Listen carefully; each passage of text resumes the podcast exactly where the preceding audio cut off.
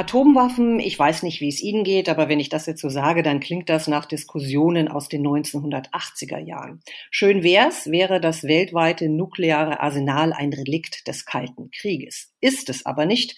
Im Gegenteil. Die alten Akteure sind noch da. Russland, das kürzlich Nuklearbomber über Belarus geschickt hat, die USA, die sogar eine neue Nukleardoktrin überlegen. Und sie sind auch da.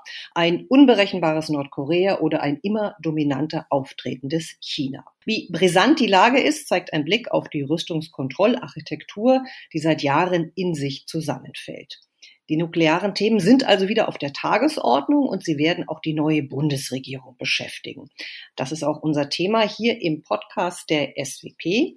Deutschland und die atomare Ordnung von nuklearer Teilhabe bis zur neuen US-Nukleardoktrin. Schön, dass Sie uns zuhören. Ich bin Anna Brink und in der Runde begrüße ich heute die Mitglieder des Projekts STAND Strategic Threat Analysis and Nuclear Disorder, das sich im Rahmen der SWP-Forschungsgruppe Sicherheitspolitik neu gegründet hat. Claudia Major leitet die Forschungsgruppe. Schön, dass Sie da sind. Schön, dass wir zusammen sprechen können. Und mit dabei sind auch Jonas Schneider, Lydia Wachs und Livio Horowitz. Hallo zusammen. Guten Morgen. Hallo zusammen. Guten Morgen. Es scheint, als sei eine atomwaffenfreie Welt, wie der damalige Präsident Obama sie in seiner legendären Rede in Prag 2009 ja skizziert hat, immer mehr eine Illusion. Wir sehen die alten Player, Russland und die USA, und wir sehen die neuen Player, wie zum Beispiel China, und wir sehen, dass nukleare Themen wieder auf der Tagesordnung sind. Warum eigentlich, Claudia Major? Es ist tatsächlich beeindruckend, dass diese uralten Themen jetzt wieder da sind und dass diese kalten Kriegsthemen wieder auf unserer aktuellen sicherheitspolitischen Agenda sind. Das hat verschiedene Gründe. Ähm, der eine ist, dass in den letzten Jahren die internationalen Beziehungen wieder deutlich konfrontativer geworden sind. Das heißt, wir beobachten so eine Rückkehr zur klassischen Machtpolitik. Also Staaten sind bereit, ihre Interessen mit militärischer oder anderer Form von Gewalt durchzusetzen. Das sieht man beispielsweise bei der Annexion der Krim 2014 oder dem Krieg in Syrien. Das heißt, Machtpolitik ist zurück. Und damit steigt auch die Bedeutung von Nuklearwaffen wieder. Denn wenn sich Staaten bedroht fühlen, dann investieren sie wieder in Verteidigung und auch in Nuklearwaffen, weil sie das als ihre ultimative Lebensversicherung ansehen. Allerdings, und das ist ein Unterschied zum Kalten Krieg, haben wir jetzt mehr Akteure. Das heißt, die nukleare Ordnung ist komplexer geworden. Die alten Akteure, Russland, USA beispielsweise, sind noch da, aber neue sind dazugekommen und treten teilweise sehr selbstbewusst und konfrontativ auf, zum Beispiel China. Und da würde es mich ein bisschen mehr interessieren, Jonas Schneider, wie denn die chinesische Position ist. Was heißt, sie treten selbstbewusster auf? China spielt bei der sich wandelnden nuklearen Ordnung insofern eine Rolle, als bei seinem Kernwaffenprogramm eine beschleunigte Aufrüstung vorantreibt. Und das ist eine neue Entwicklung. 2021 haben sich dabei die Entwicklungen geradezu überschlagen.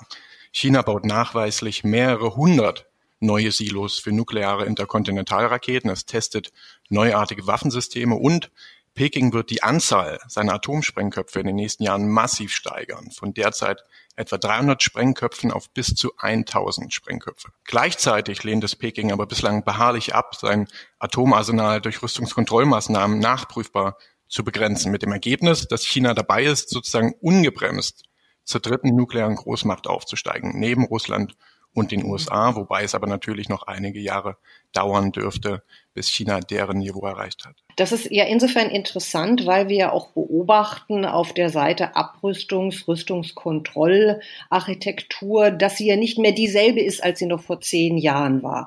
Livio Horowitz, können Sie uns ein bisschen beschreiben, wie die erodiert ist und zu Gefahr wird in der letzten Zeit? Ja, gerne. Vielen Dank. Nukleare Aufrüstung ist nicht nur kostspielig, sondern auch risikoreich. Und die Rüstungskontrolle kann die politischen Probleme, die Claudia Major erwähnt hat, zwar nicht lösen, aber sie kann auf der einen Seite Geld sparen und sie kann die Risiken etwas mindern. Darum haben sich auch die USA und die Sowjetunion im Kalten Krieg auf Rüstungskontrolle besonnen. Heute glauben Entscheidungsträger, dass sie ohne die Einhegungen der Rüstungskontrolle besser fahren können. So zum Beispiel traten die USA im Jahre 2002 schon aus dem ABM-Vertrag zurück, um antiballistische Raketenabwehrsysteme einsetzen zu können. Dann gab es noch den INF-Vertrag, der verbot landgestützte Raketen kurzer und mittlerer Reichweite, aber die Amerikaner und die Russen haben sich jahrelang gegenseitig beschuldigt, sich eh nicht an diesem Vertrag zu halten und 2019 wurde der dann auch außer Kraft gesetzt. Wie Sie sehen, die Liste solcher Ex-Verträge ist, ist lang und de facto sind wir jetzt, was Rüstungskontrolle angeht, zurück in den 50er teleportiert. Und viele befürchten, dass mit dieser Teleportierung wir auch die Risiken, die Krisen, die Probleme dieser Zeit zu erwarten haben, leider. Und da wollen wir doch nochmal den Blick, nachdem wir jetzt dann auch China und sozusagen die Architektur, die erodiert verstanden haben, Lydia Wachs, die Rolle von Russland, das ja nun auch verstärkt aggressiv auftritt. Kann man das so sagen? Ja, das kann man schon so sagen. Also ähm, wie Livio Horowitz ja bereits angesprochen hat, erleben wir eben seit einigen Jahren eine Erosion der Rüstungskontrolle. Und mit Blick auf Russland bedeutet dies eben ganz konkret, dass nur noch ein nuklearer Rüstungskontrollvertrag existiert, der eben das russische Nuklearwaffenpotenzial begrenzt. Und zwar handelt es sich dabei um den New Start-Vertrag zur Begrenzung strategischer Nuklearwaffen, das heißt zum Beispiel Interkontinentalraketen, den eben die USA und Russland Anfang des Jahres ähm, um weitere fünf Jahre verlängert haben. Alles aber eben unter dieser Grenze von strategischen Nuklearwaffen, das heißt zum Beispiel Kurz- und Mittelstreckenraketen, ist derzeit eben keine Regelung äh, und Begrenzung unterworfen. Und hinzu kommt eben, dass Russland seit einigen Jahren dabei ist, sein Nuklearwaffenarsenal zu modernisieren und auch zu diversifizieren. Das heißt, es ersetzt nicht nur alte Waffensysteme, sondern es entwickelt eben und führt eben auch neue Fähigkeiten und neue Technologien ein, wie beispielsweise nukleare Hyperschallwaffen. Und dabei investiert Russland eben sehr stark auch in sogenannte ja, neue Technologien, worunter wir eben beispielsweise militärische KI, also künstliche Intelligenz verstehen, aber auch Cyberfähigkeiten und ja auch Weltraumwaffen, die eben bestehende Probleme wie eben zum Beispiel Bedrohungswahrnehmung und Eskalationsspiralen verschärfen können, aber auch neue Risiken für den nuklearen Bereich und für strategische Stabilität mit sich bringen. Claudia Major, das Projekt STAN, Strategic Threat Analysis, Nuclear Disorder, will ja nun eigentlich diese neuen Bedrohungsszenarien erklären. Und wenn ich das jetzt alles so höre, was geschildert worden ist, dann haben wir wirklich ein komplett neues Bedrohungsszenario? Oder ist es übertrieben? Wir haben die Mischung von alten und neuen und das ist die Herausforderung. Das heißt, wir haben wieder konfrontative Beziehungen. Wir haben gleichzeitig alte Sachen, die wegfallen. Dieses Netz von Abrüstung und Rüstungskontrollverträgen, die die Atomwaffen beispielsweise eingehegt haben. Gleichzeitig haben wir die Kombination von den Atomwaffen mit neuen Technologien. Das heißt, wir haben sowohl das Alte und das Neue und das besteht parallel. Und die Herausforderung ist, das klingt ja erstmal weit weg, aber im Endeffekt betrifft es auch Deutschland. Beispielsweise, weil das russische nukleare Aufrüsten vor unserer Haustür in Europa stattfindet. Oder wenn die USA ihre Nuklearpolitik überarbeiten, wird das auch Folgen für Deutschland, für Europa, für unsere Sicherheitsarchitektur haben. Und deswegen sind diese Themen, die wir eben angesprochen haben, die erstmal weit weg und auf der internationalen Ebene klingen, Themen, die uns auch betreffen. Entweder weil die Folgen uns betreffen, beispielsweise wenn Russland neue Waffen entwickelt, oder weil wir Entscheidungen treffen müssen, wie verhalten wir uns eigentlich dazu? Oder weil wir ganz bewusst Entscheidungen als Deutschland mitgestalten wollen. Also beispielsweise steht im Koalitionsvertrag, dass sich Deutschland wieder verstärkt für die Abrüstung einsetzen möchte. Das heißt, Entscheidungen betreffen uns, wir wollen sie gestalten oder wir müssen irgendwie mit ihnen umgehen. Und deswegen sind diese nuklearen Themen und die Bedrohungsthemen für uns wieder so relevant. Dann wollen wir uns doch mal einen Aspekt rausgreifen, der ja auch besonders wichtig ist, gerade weil Sie sagen, wir müssen uns mit diesen Themen beschäftigen. Stichwort nukleare Teilhabe. Da steht ja im Koalitionsvertrag, solange Kernwaffen im strategischen Konzept der NATO eine Rolle spielen, hat Deutschland ein Interesse daran, an den strategischen Diskussionen und Planungsprozessen teilzuhaben. Seite 147, für jeden, der es nochmal nachlesen will. Das freut natürlich die Partner. Alles andere wäre auch eine fatale Entscheidung gewesen. Claudia Major? Ja, das hat die Partner tatsächlich enorm gefreut. Das war eine sehr große Erleichterung da zu verspüren, weil es eine ziemlich große Kontinuität bei den sicherheits- und verteidigungspolitischen Themen im Koalitionsvertrag gibt. Wenn man sich die nuklearen Themen anguckt, um die es ja heute gehen soll, kann man so grob drei Ansätze unterscheiden. Man kann einmal sagen, es gab eine große Beruhigung bei den Partnern. Deutschland bekennt sich zur nuklearen Teilhabe und unterstreicht und erkennt an, dass glaubwürdige Abschreckung notwendig ist. Das war die gute Nachricht. Dann hat Deutschland einmal die Partner erschreckt, indem es nämlich gesagt hat, wir werden als Beobachter den Atomwaffenverbotsvertrag unterstützen. Das ist ein Vertrag, den die NATO ablehnt, weil er sehr wenig erfolgsversprechend ist. Und dann bleibt beim dritten Mal alles so ein bisschen wie immer, weil Deutschland wieder eine abrüstungspolitische Offensive starten will. Was für die Partner so wichtig war, war diese Bestätigung der nuklearen Teilhabe, weil das viele NATO-Staaten einfach als Grundpfeiler ihrer Verteidigung ansehen. Das ist nicht nur gemeinsam vereinbarte NATO-Politik, das ist schlicht die Lebensversicherung für die europäischen NATO-Staaten. Es gab in Deutschland immer wieder Debatten, ob die nukleare Teilhabe noch zeitgemäß ist, ob es ethisch vertretbar ist, ob man sie nicht reformieren sollte, ob Deutschland aussteigen sollte. Und das hat die Verbündeten und Partner immer zutiefst beunruhigt. Mhm. Denn wenn so ein großes und wichtiges Land wie Deutschland einseitig aus einer gemeinsamen Politik aussteigen würde, wäre nicht nur Deutschland betroffen, sondern eben auch alle anderen. Das ist also eine Frage der Verlässlichkeit, der Lastenteilung und der Solidarität. Mhm. Jonas Schneider, wenn ich da noch mal kurz einhaken darf, was genau hat denn die Verbündeten so beunruhigt? Können wir das noch mal durchdeklinieren? Ja, ist vollkommen richtig. Das Bekenntnis zur nuklearen Teilhabe im Koalitionsvertrag hat bei Deutschlands Partnern und Verbündeten eindeutig für ein größeres Aufatmen gesorgt. Während der Koalitionsverhandlungen gab es bei vielen dieser Länder Sorgen und Bedenken, dass die Ampelregierung aus der nuklearen Teilhabe aussteigen könnte. Womöglich auch, um sich dem Kernwaffenverbotsvertrag, den Claudia Major gerade schon erwähnt hat, noch viel stärker politisch anzunähern, als dies jetzt geschehen ist. SPD und Grüne hatten nämlich in ihren Wahlprogrammen für die Bundestagswahl nicht äh, sich auf eine Fortsetzung der nuklearen Teilhabe festgelegt und sozusagen politisch mit dem Kernwaffenverbotsvertrag geflirtet, könnte man sagen. Und das hat dann Sorgen im Ausland hervorgerufen. Solche Bedenken äußerten zum Beispiel die USA, Großbritannien und auch Frankreich. Und alle drei haben sich mit ihren Bedenken einzeln, aber auch gemeinsam sowohl an die alte Bundesregierung unter Führung von Frau Merkel als auch direkt an Vertreter der Ampelparteien gewandt. Aber auch zum Beispiel aus Warschau waren Stimmen zu hören, die die Bedeutung der nuklearen Teilhabe betonten und vor wirklich größerem außenpolitischen Schaden für Deutschland warnten, wenn die Ampel mhm. aus der nuklearen Teilhabe aussteigen sollte und sich nur noch auf die Abrüstungspolitik konzentrieren sollte. Zu guter Letzt hat dann beim Berlin-Besuch im November auch noch NATO-Generalsekretär Stoltenberg die neue Bundesregierung explizit darum gebeten oder aufgefordert, an der nuklearen Teilhabe festzuhalten. Mhm. Also Kritik wurde vielfach geäußert und der Tenor war dabei jeweils, Deutschland dürfe nukleare Entscheidungen schlichtweg nicht nur national denken und alleine für sich treffen, sozusagen im stillen Kämmerlein, sondern es müsse bei seinen Entscheidungen auch die Auswirkungen auf die Partner und Bündeten mitdenken. Deutschland sei einfach zu wichtig für Europa, für die europäische Sicherheit und damit auch für die NATO. Ich glaube, das ist ein ganz guter Punkt nochmal, wenn wir einen Schritt zurückgehen und nochmal vielleicht ganz kurz erklären, was genau auch mit nuklearer Teilhabe gemeint ist. Claudia Major, manchmal denke ich, ist es nicht so ganz klar. Ja, nochmal ganz kurz auf den Punkt gebracht. Nukleare Abschreckung in der NATO heißt, dass die USA mit ihren Atomwaffen die europäischen Alliierten schützen und Feinde abschrecken. Und dafür lagern die USA auch Atomwaffen in Europa. Deutschland macht bei dieser Abschreckung aktiv mit. Das heißt, es nimmt politisch an den Beratungen und an den Planungen in der NATO teil. Und zusammen mit fünf anderen Ländern, beispielsweise Italien oder den Niederlande, macht Deutschland noch einen Schritt mehr, macht praktisch noch ein bisschen mehr. Das heißt, es lagert US-Atombomben auf deutschem Boden. Es stellt Flugzeuge und Piloten für den Einsatz bereit.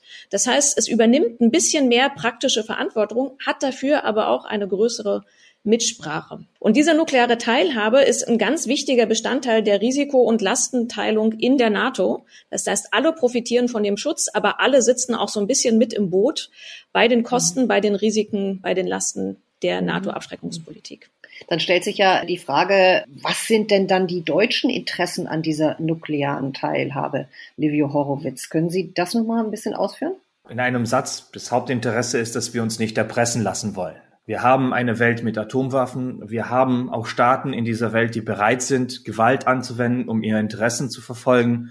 Und in einem solchen Umfeld kann man entweder auf Abschreckung setzen oder man kann eben seine eigenen Belangen aufgeben. Und wie Claudia Major schon erklärt hat, aus historischen Gründen, aber auch aus sehr praktischen Erwägungen, haben wir Europäer entschieden, diese Abschreckung innerhalb der NATO und somit mit Hilfe der USA zu organisieren. Das sind aber dann die Amerikaner, die die meisten konventionellen und nuklearen Fähigkeiten besitzen, die notwendig sind, damit Abschreckung funktioniert. So, dann haben wir eine erweiterte oder sogenannte erweiterte Abschreckung der Amerikaner.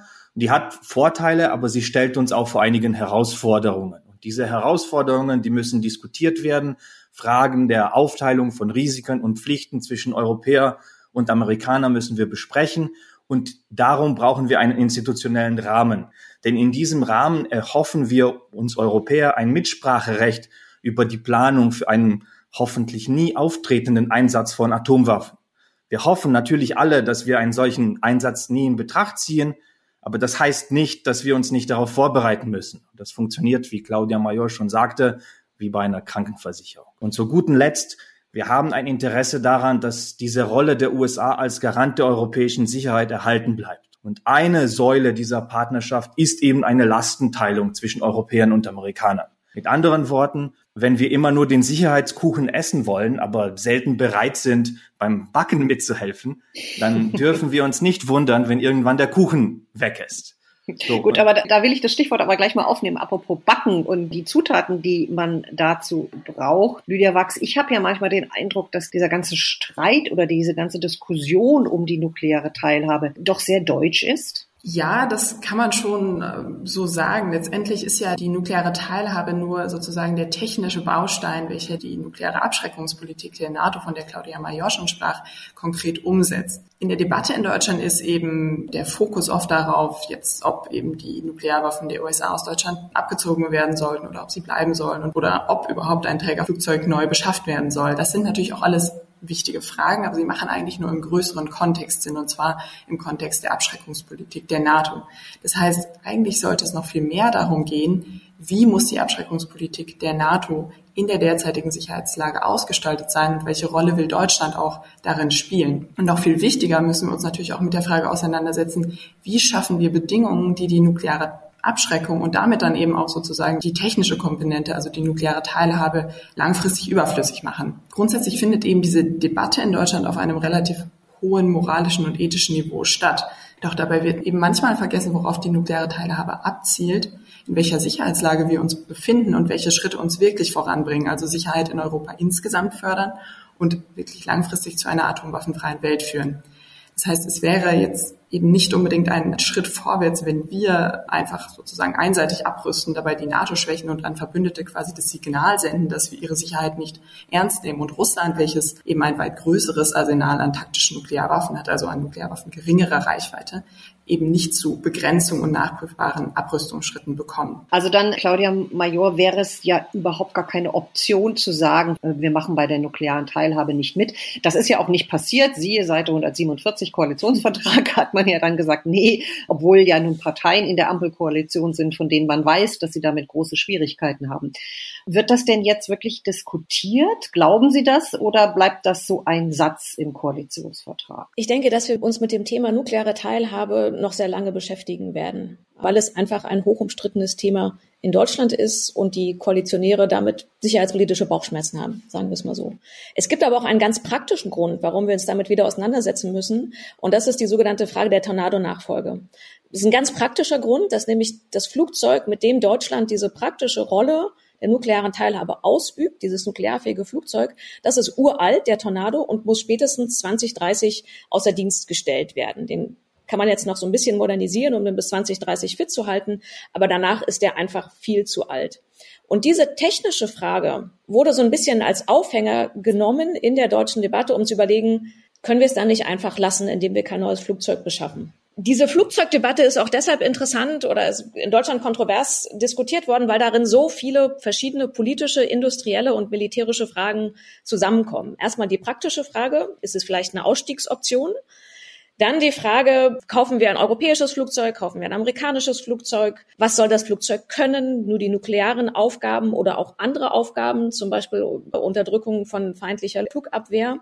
Und die ganze Frage der Zeitlinien. Denn wenn man jetzt 2030 hört, denkt man ja, das hat man noch ziemlich lange Zeit, mindestens acht Jahre. Aber acht Jahre sind gar nicht lang, wenn man sich diese Zeitlinien überlegt. Man kann nicht das Flugzeug heute kaufen und es fliegt morgen, sondern der Bundestag muss die Gelder bereitgeben, weil der Bundestag über solche großen Projekte entscheidet. Das Flugzeug muss zertifiziert werden. Zertifiziert werden, das heißt, es muss so eine Art nukleare Zulassung bekommen. Das macht bloß die USA, weil es ja US-Atomwaffen sind.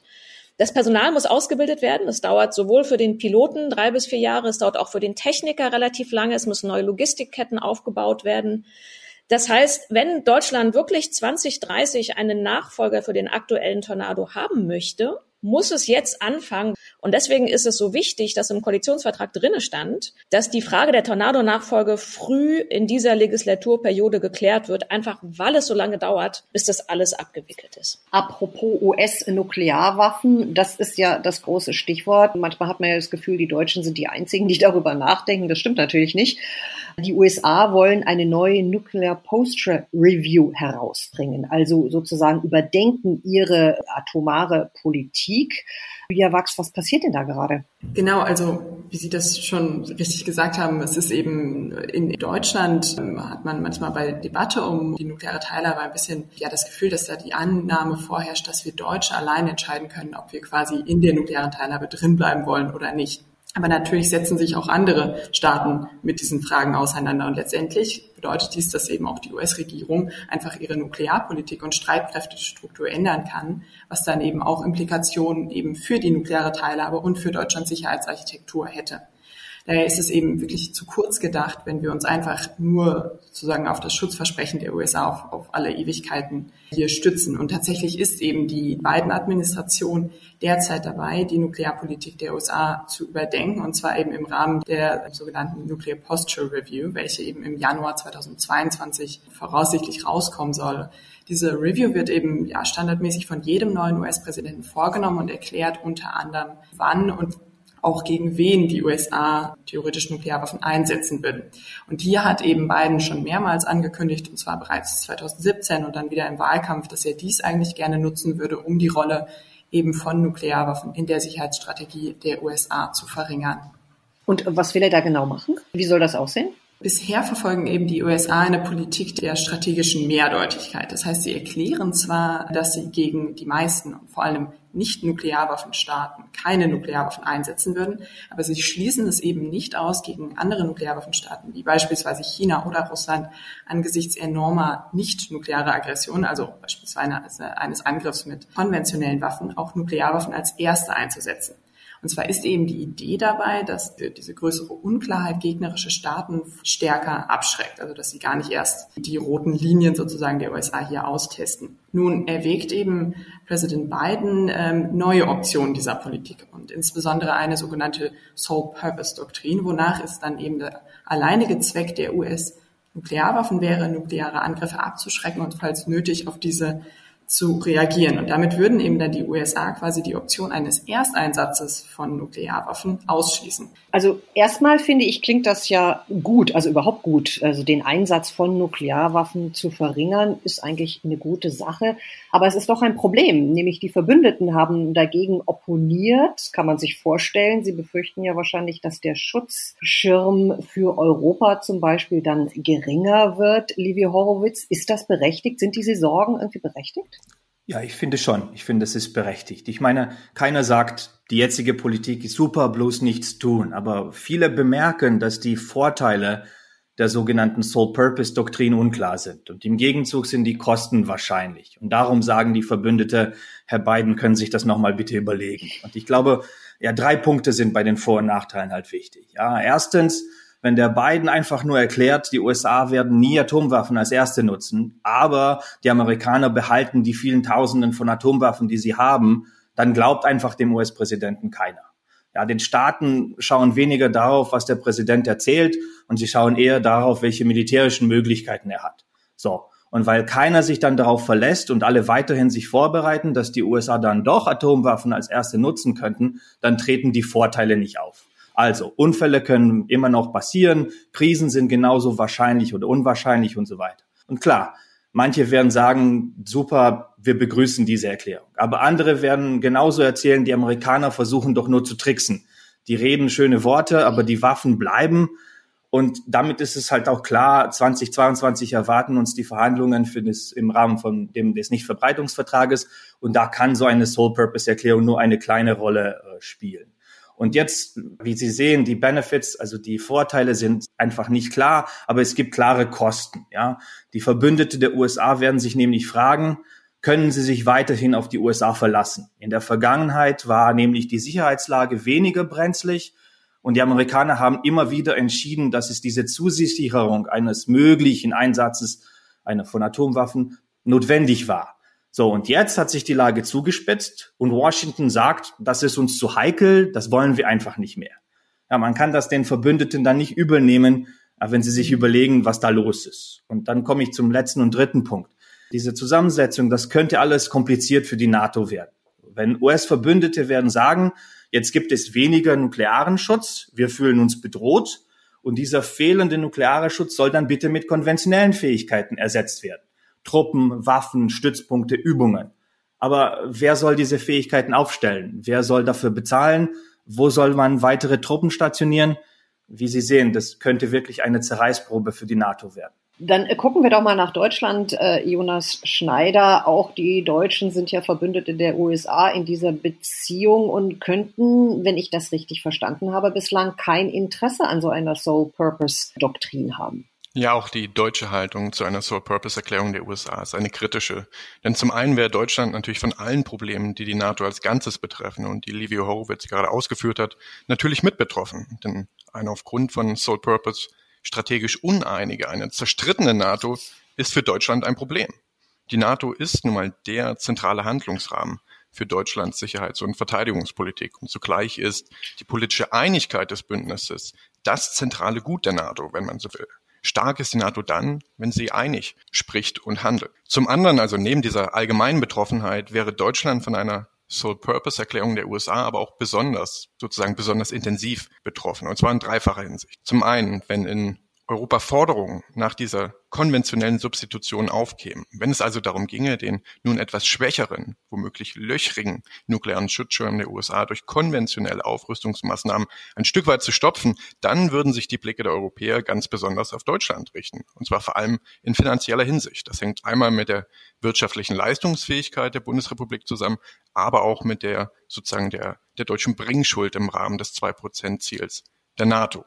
Außerdem käme zweitens die Frage sicherlich auf, ob Bundesregierung und Bundestag denn einen größeren militärischen Beitrag Deutschlands zur europäischen Sicherheit auch politisch unterstützen. Das dürfte zumindest herausfordernd sein, und zwar für jede Bundesregierung in Deutschland.